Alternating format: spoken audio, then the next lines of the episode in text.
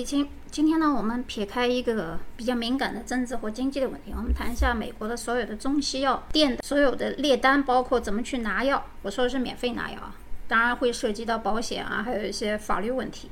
那么今天的主要内容大概有几个方面呢？第一个，我们要谈一下一个基本概念，就是美国的三大药店，就是 drugstore。然后呢，我会讲到怎么样开处方。药处方药呢和非处方药是不一样啊，在那边举举的一个例子，然后我们会讲，如果看病你没有保险怎么办，然后会给一些重大疾病的一些 tip，接下来会讲一些专业名词，因为在美国生活，你英语再烂，你买药的时候有一些典型的英语单词是一定要懂啊，否则会出大问题。然后呢，我们讲如果这个药房你不方便了，或者甚至于你搬家了，怎么样把这个药店给换？有一些什么样的步骤？最后呢，如果你实在经济困难，买不起一些贵药，当然也有一些因为是癌症啊或者疾病常用的药太贵了，那我们怎么样去用仿制药？最后呢，可能会谈到怎么样免费拿药，关于白卡你办还是不办，它有什么弊端性啊？包括美国的中药房，因为刚开始这个问题呢，是我群里面一个医生提出来的啊，他想知道一下关于美国的药店的装修，我当时就笑了一下。我说这个美国哪有药店装修啊，就跟超市差不多。但是呢，既然他问到这个问题，我当然也会讲一下中药房嘛。那中药房的问题一会儿再讲。其实美国的中药房其实就是个大杂烩啊，一会儿再说。然后我们再讲一下公务员和军队的福利啊。然后最后就是留学生怎么办？因为留学生买保险其实有很多种方法哈。好，那么现在我们先从刚开始的三大药店讲起，因为我们会发现你可能有这样一些经历啊，就是走进同一家品牌店的连锁店，你发现这药价是不同。那么在普通的三大药房当中，Walgreens 和 Rite Aid 和 CVS 啊，我中文也不知道怎么讲，因为我总我觉得中文翻译啊跟这个英文是驴唇不对马嘴。所以呢，如果你跟不上我的英语单词，你就去看我的文案好了。音频都是免费的，文案有的时候为什么要收费呢？因为它是一个大的集成。也就是说，如果你想了解美国的医药药方、储单、保险，这一篇文章足以让你节约几万美金。所以这就是有价值的信息，它一定是有偿的。所以你要是一边看了我的文案，一边听我的音频呢，会省心一点。因为有一些 store 的名字啊，我可能不会去列出来。但是呢，你要是听了完。呃，只是想了解一个大概，那也没关系，咱们就就免费给你听听就好了。那么你如果生病了啊，不管是旅游的还是长期的还是短期的，在哪买药呢？又在哪卖呢？或者说这个治疗的药贵不贵呢？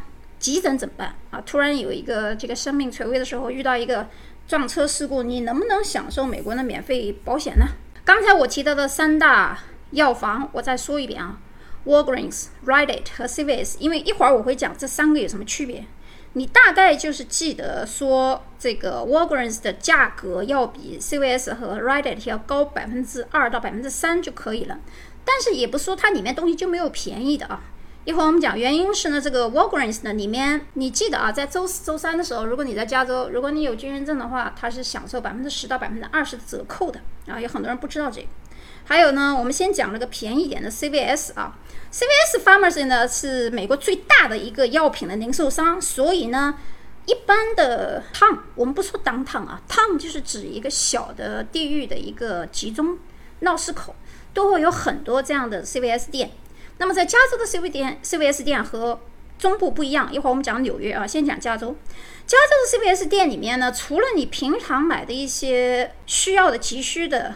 处方药和非处方药之外呢，他还卖一些护肤品啊、日用品，什么牙膏、牙刷，还有化妆品、食品，还有水啊。所以你要是你把它当成想象成小杂货店也可以，但是当然它不是一般的杂货店，你和杂货店 Seven Eleven 就可以了。它不是卖咖啡的地方，它是卖以药物品、药物为主的这么一个商店，所以你直接进去就好了。但是刚开始时候，有一些留学生啊，他不会在家买这个打印机、复印机。那在加州有一些大的这个 CVS 和 Rite Aid 里面会有打印机啊，你比如说你呃放一个小硬币进去，一个 coin 进去，零点五 cent 啊，或者是一刀啊，都可以打好几张纸啊，你省得你去买打印机或者复印机了嘛，因为有的人是临时的，比如说你急需要一些公文，你又不知道到什么地方去打印，或者是打印机，你以为那个。Best Buy 或者是科技公司有，那不一定啊。你有人有人会说，哎，那 Office Depot 可能有，那 Office Depot 很贵的啊。所以你要是觉得，哎，你想打几张纸，OK，那你去 CVS 或 Rite Aid，不但不是每一家都有，但是我在加州见过啊。纽约呢是这样子，由于 CVS 和 Rite Aid 是比较便宜的，纽约曼哈顿它既然是富人区，又是个贵的地方，所以你最常见的就是 Walgreens Store，。而且 Walgreens store 里面，你如果办一张卡，那它有积分点，这个就跟那个什么 Once 啊、Target 一样的。所以在美国纽约曼哈顿地区住的人，他的成本是比较高，就是因为到处都可以看到这个 Walgreens，而不是看到 Rite，CVS 少，一般要偏离第五大道远一点，比如说到了。三十六街啊，或者四十二街啊，这个地方。那中部的话呢，可能会有其他一些食道一会儿我们再讲。好，除了这三个食道之外，我再讲一下 Walgreens 这个食道里面啊，它还有一些药妆。但我觉得啊，就是纽约的 Walgreens store 里面的彩妆比较全啊，尤其是买什么口红啊、指甲油啊等等这些东西，你就到那个地方去买就行了。呃，有甚至于你可能还会看到有有 有啤酒啊，那些很奇怪的事情。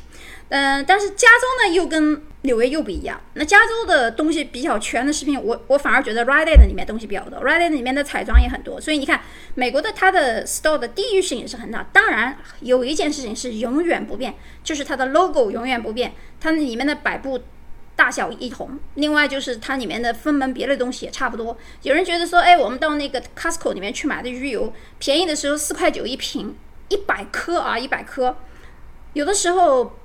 没有 coupon 的时候，就没有打折的时候，可能是十块，就是九块九这个样子。但是到了 CVS 里面，有人说，哎，好像我也能看到附近的一样的鱼油。也有人说，哎，我到了 Walgreens 呢，怎么变成十一刀，甚至于十五刀？你首先你要注意它的成分啊。我们同样是鱼油，这个鱼油的饱和度就是它的成分有多少，它的粘稠度是多少，所以它药效是不一样的。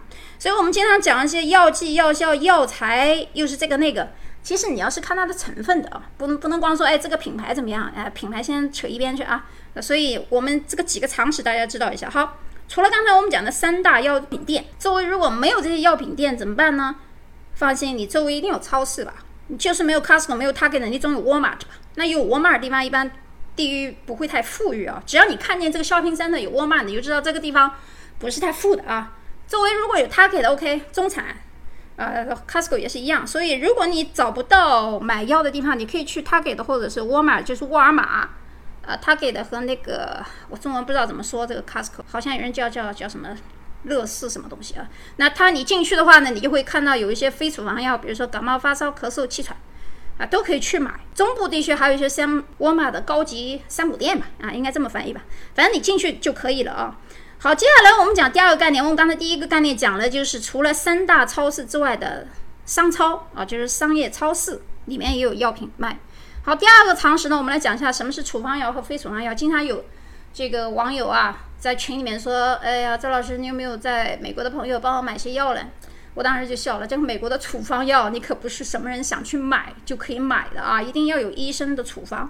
那中国现在也学习了美国，有人说我们中国也有，哎，中国那都都多少年前的事儿，才接五到十年不到的时间，美国这个规定都有几十年，快一百年了。所以呢，在美国呢，这个非处方药它简称叫 OTC，OTC 大部分你比如说感冒啊、止痛啊、消炎的都有啊，你随便到哪个地方买就行，没有医生的处方也是可以自行购买的。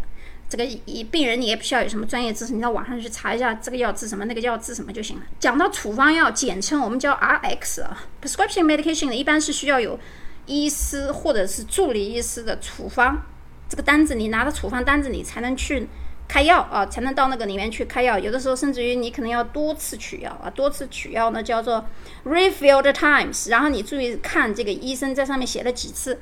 啊，一会儿我们再讲这个瓶子怎么看啊？因为这个这个我们讲一下基本的概念。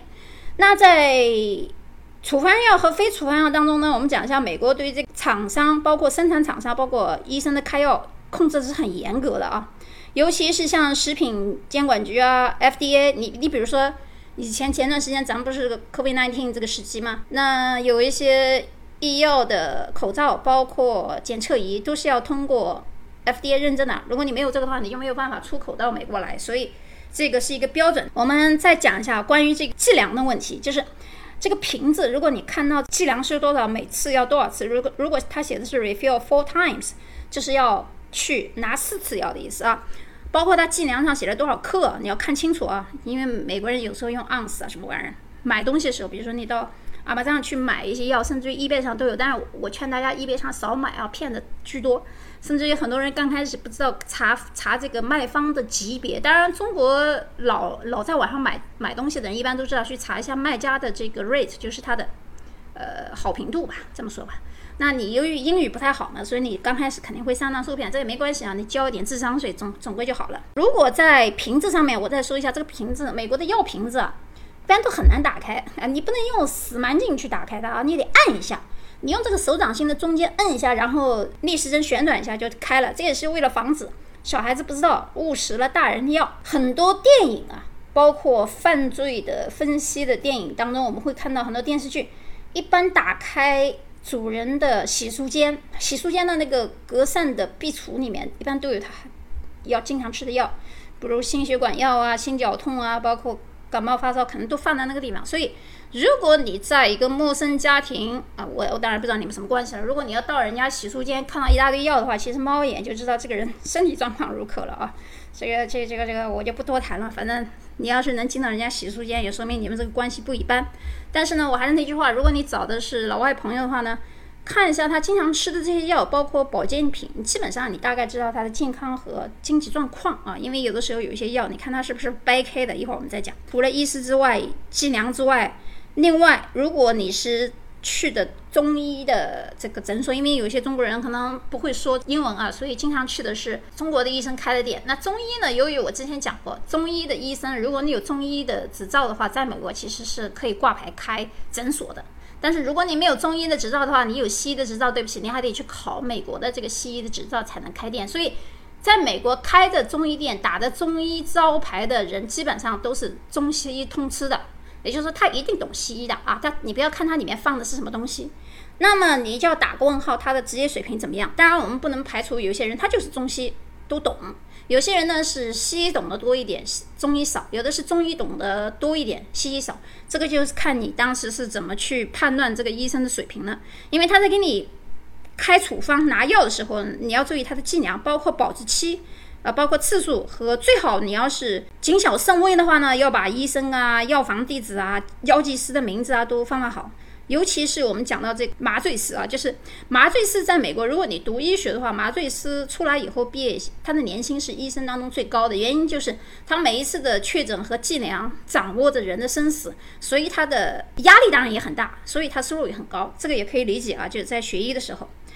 我们举个例子啊，举个简单例子。假如说这你要去拿一个处方药，当然首先我们看医生，医生负责看完以后，他是不给你去抓药的。有很多人在中国进一个医院，他觉得医院里面医生开完，不是到楼下就去拿药房里开药了吗？对吧？美国的医院和药房很多地方是分开的啊，你不一定要在。本地的医院里面取，当然有一些医院里面它也有专门的药房，但是我告诉你啊，如果你在一个公立医院的医院看了病，再去他的药房去等，我的天，你得拿到号，估计两三小时你都拿不到。所以一般来说，你一看拿号，号前面排多少个人，它上面不是有那个数字嘛，你就可以出去溜达一下，或者吃个午饭再来啊，要不然的话等死人的。那你还有一种方法，就是你聪明一点，你也不用在那拿。为什么有人愿意在这个医院的本地医院拿？因为免费。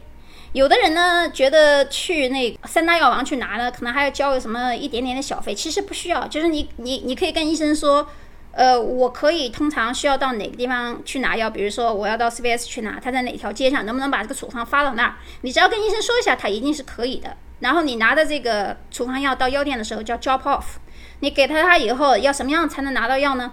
带好你的 RD 和保险卡，你就可以拿了。甚甚至于有的时候在网上和在药店里面，药店的人一定会问你叫什么名字，你的生日一定会问啊，百分之百会问，因为他确认你是本人或者没有什么带领之类的，因为他出问题了。小朋友们如果英语不好的话，就按照这个你自己的保险，包括医生说的取处方的地方，就是 pick up 的地方去拿。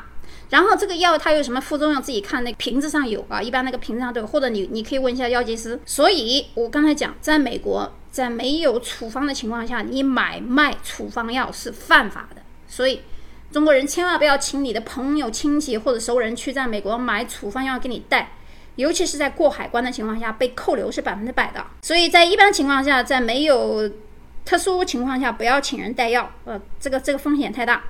那么有人说我我从中国带一些药可以不可以呢？我也不给人家用，因为我自己有严重疾病，你可以，因为海关说句老实话也没有查那么严，你把中国的医生的东西放那儿，简单讲吧讲吧，弄点什么英文翻译一下，呃，自己的带的少量的这救急药，比如说心血管啊，或者心绞痛啊，或者什么什么高血压这些药，你就放那儿，应该没有问题啊。即使是中文，中文的药现在瓶子外面都有那个西药的成分，给这个海关看一下，应该也是没有问题的。但是记住有一个期限，就是通常你带入境的药品。不能超过三个月的用量啊！记住这句话，最好有一些这个辅助证明，就是医生开的处方啊，这些这些证明。好，接下来呢，我们讲啊，你如果看病没有医保怎么办？一般来说，在刚开始入境美国的时候，如果你没有医保，也有人刚开始买了个便宜的医保，这都没有什么问题。那么在没有医保的时候，你扣配一般是一百刀以上，就是问诊费啊，就是一百。但是如果你有保险的话，一般扣配是五块钱或十块，有的二十，不一样。贵的地方是二十啊，贵的贵的好的地方是二十，便宜地方有的是五块，有的不要啊，主要是看你的是哪类保险。那么严重情况下，有的人他付不起，比如说患者刚开始来美国的时候也不清楚，在没有这个医保的情况下搞个手术，搞了几万美金下去，那挺可怕的。应该建议你让你的熟人去帮你。申请这个白卡啊，当然这个白卡我也有句话也在这讲，白卡呢，它申请完以后一般有个记录，除非你已经有身份了啊，或者你绿卡已经拿到手了，只是入籍的时候会有些问题。那如果你还没有拿到绿卡的话，你申请这个，因为有一些人旅游啊也是可以申请的啊，但是呢，它总是不不太好。我那个文章里面讲了，每一年这个医药费报销费多少，我就不去读了，我嫌他麻烦。那这些人呢？我想讲的就是尽量不要去申请低保。虽然低保卡是不错的啊，就是对于普通人而言，它是一个非常好的好的卡，也实用性还可以。虽然说每一次你可能去预约医生的时候，由于拿白卡人多。呃，你可能要等一个小时啊，或两个小时才能见到医生，但毕毕竟它也是免费的，甚至于可以通过它去拿一些免费的食品券啊，什么牛奶啊，你也喝不完。尽量，我希望国人到了美国来以后，不要去占美国人的这个福利便宜啊，这个印象不好。呃，我文章里面也讲了些 tip，比如说药店，不同的药店你可以在网上去查，它的地址我也都发那个地方去了。关于重大疾病来美国之前呢，你也可以加我的微信，我文章和其实我的喜马拉雅每一集啊。我都写了我的个人微信号和公众号，包括片尾的音乐名字叫什么？不知道为什么很多人看不见。呃，你每一期点开以后，你去查这个首页封面的信息，它会跳出来很多字节啊。有的人说英文记不住，英文记不住，你这个公众号搜我周一清三个字不就出来了吗？个人号，我的公众号下面每一个下面我都每次都有一张图，图上面背个二维码嘛，你手一摁，长摁它不就摁住了？所以这个很多常识。还有人说呀，赵老师。我文章公众号付费了，没有听见音频嘛？哎呦我的妈呀！这这个问题我也是觉得很无语。文章是文章收费，你听音频你要跑到喜马拉雅或者是蜻蜓去听啊，因为这个微信三十分钟以上的音频是发不了的。呃，所以我一般不会在公众号去发音频。如果你音频在喜马拉雅也没听见，那肯定被下架呗，这还要问嘛？所以就是，呃，这些简单的常识不要我再问了啊！你如果入群之前呢，你加我说一下，你来自喜马拉雅还是读者还是这个蜻蜓的？你是来找我咨询的，留学的、移民的还是医学的，还是说你金融的？甚至于说我我也不咨询，我就是想入个群，那也没什么关系，说清楚啊！而且不要跟我太多寒暄啊，你就直接加了我名字就告诉说，哎，张老师我想入群，OK，我最喜欢这样的，为什么？爽快。节约时间啊，那我就告诉你一些什么群规啊，你 OK 就进来了，这样节约大量时间。还有一些专业名词，我在文章里面讲了，我这儿不读了，因为太多这些专业名词呢，中文、英文在一块的，所以你要看清楚。比如说什么叫药物过期啊，discard after，什么是药片量，大写的 QTY 就是 quality 的简写啊，包括什么副作用或者长期饮用，或者是怎么分药分药啊，pill split。啊，这些英语单词你要记不住，你就去看文字啊，我就不在这讲了。因为举另外一个例子，比如说怀孕的时候，比如说你是这个非绿卡，然后呢，你买的你也没买什么高级的保险，但是哪怕是白卡的时候呢，你怀孕的时候，医生会给你开一些多维的药啊，这都是免费的。所以在在有些情况下，你保险是可以全部 cover 的，你可以去多开一点，反正你天天吃嘛，对吧？还有人说我要 transfer 一个 prescription 的这个药房，可以啊。你一般通过网上或者电话呢，可以进行药房的更换，甚至于医院的更换，包括家庭医生的更换。在中国呢，觉得呀，你有一个单独的家庭医生有什么了不起的？在美国，每个人都有啊，叫 family doctor。那 family doctor 呢，你可以选大医院，也可以选小医院。大医院的坏处就是排队多呗，小医院就是你别看它小啊，诊所人少，那你就会享受相当于国内明星待遇，就是一对一。你说几点去，他就几点去。白卡是享受不到的，白卡前面一定一堆人，两个小时、三个小时不知道。这就是奥巴马当时搞这个东西，其实就是把有钱人的钱分到，还不叫有钱人，把这个中产阶级的钱全部平摊到穷人面前搞大锅饭啊，很恶心了。所以呢，如果你要是不懂这个东西的话，你支持民主党就傻啊，自己去交这个智商税。大部分的利润都是华人被宰割啊，所以你你们要不懂政治的话就。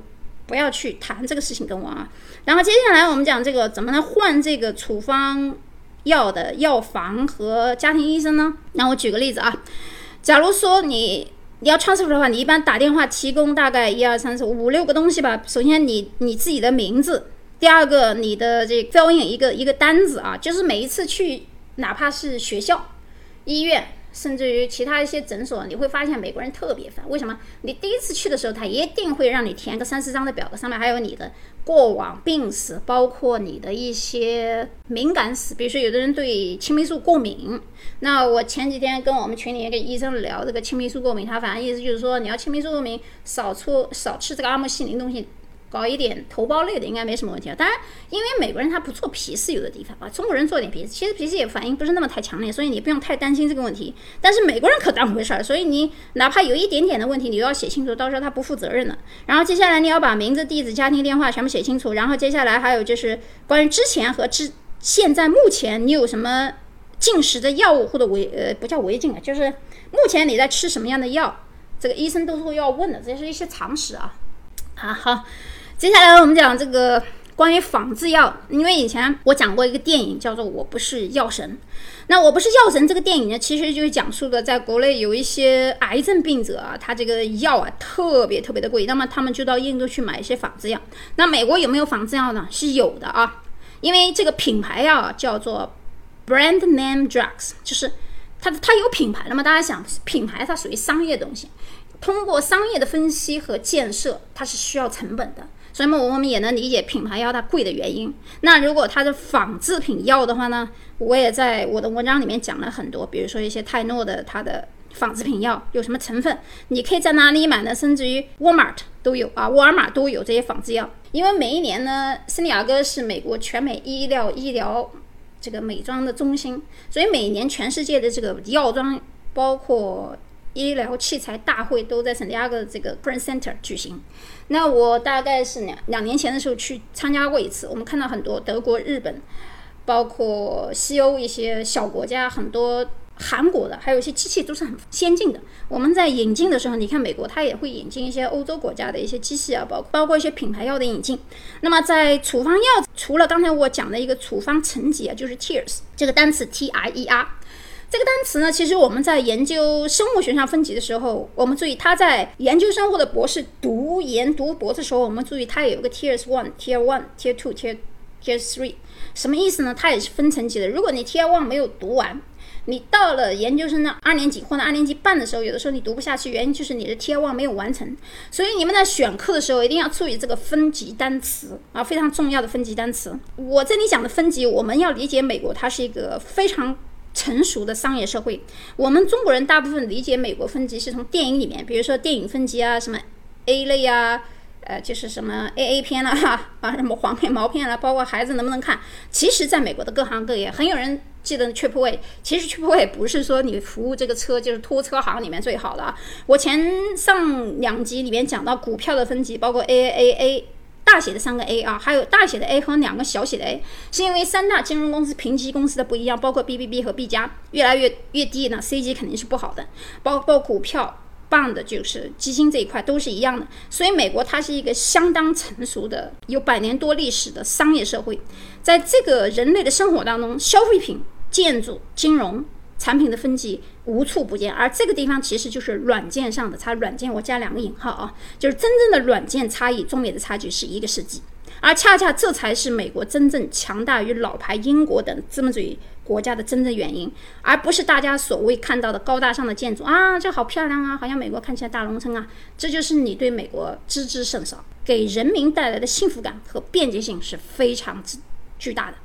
最后我们讲一下免费拿药。前面我已经讲了，你办白卡可以免费拿药。美国的东南部啊，有这个 Publix 药房啊，P U B L I X 这个药房可以领取一些免费的慢性病药物，包括九十天的高血压药啊，九十天的糖尿病和十四天的抗生素，无需保险啊。记得这个地方只有东南部地区有。那美国中部地区呢，有一个 Major 这个超市呢，可以通过呃医生。的一些免费的处方拿到一些抗生素药，包括高胆固醇药，也无需保险啊。东部呢还有一些超市，比如说 Price Cooper 这个地方呢，你可以登记一下你的计划啊，甚至于你也没有什么保险，你也可以拿一些免费的，包括糖尿病啊，包括胰岛素的注射器啊、比针啊等等一些东西。呃，这个地方比较详细啊，所以我就不读了，在我的那个。文章里面列了大概有十几个吧，这是中部和东部的，因为每个地方它福利不一样。因为州与州之间，其实在美国州与州之间，它就有点像小国家一样啊。好，接下来我讲一下关于这个中药房的问题。中药房讲之前，我再说一下，就是你如果是绿卡前提，尽量不要不要去申请白卡。甚至于有人说我申了个美宝，申美宝不代表你马上就可以申请父母团聚啊。你十八岁以后。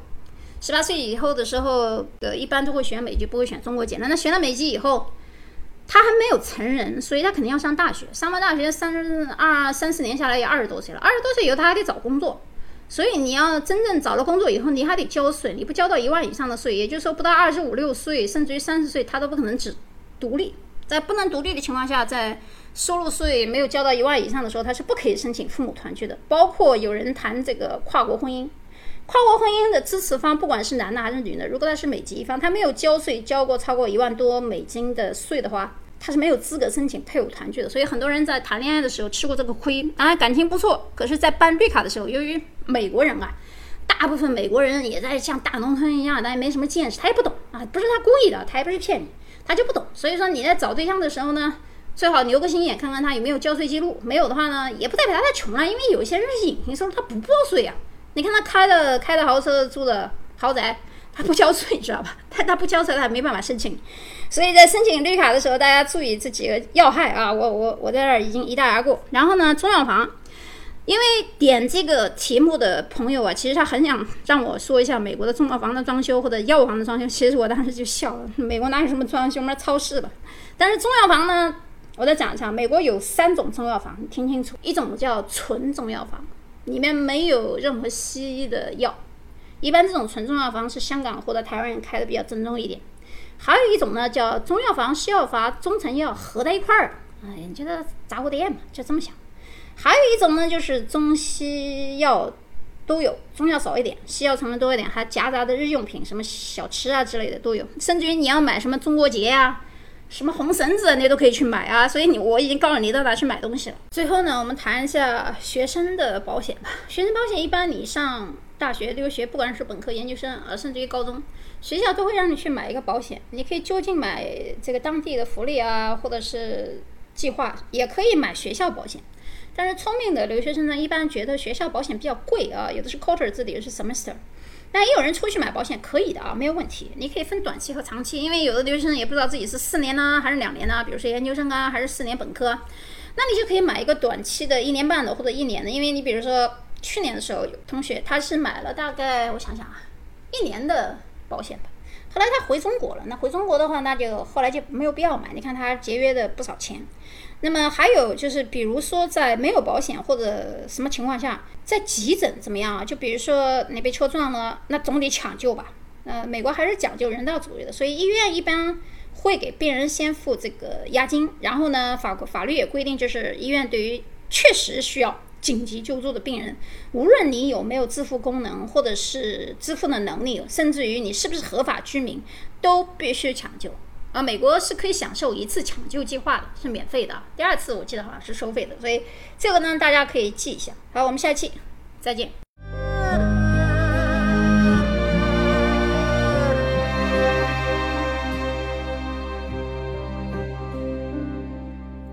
西风夜渡寒山雨，家国依稀残梦里。思君不见，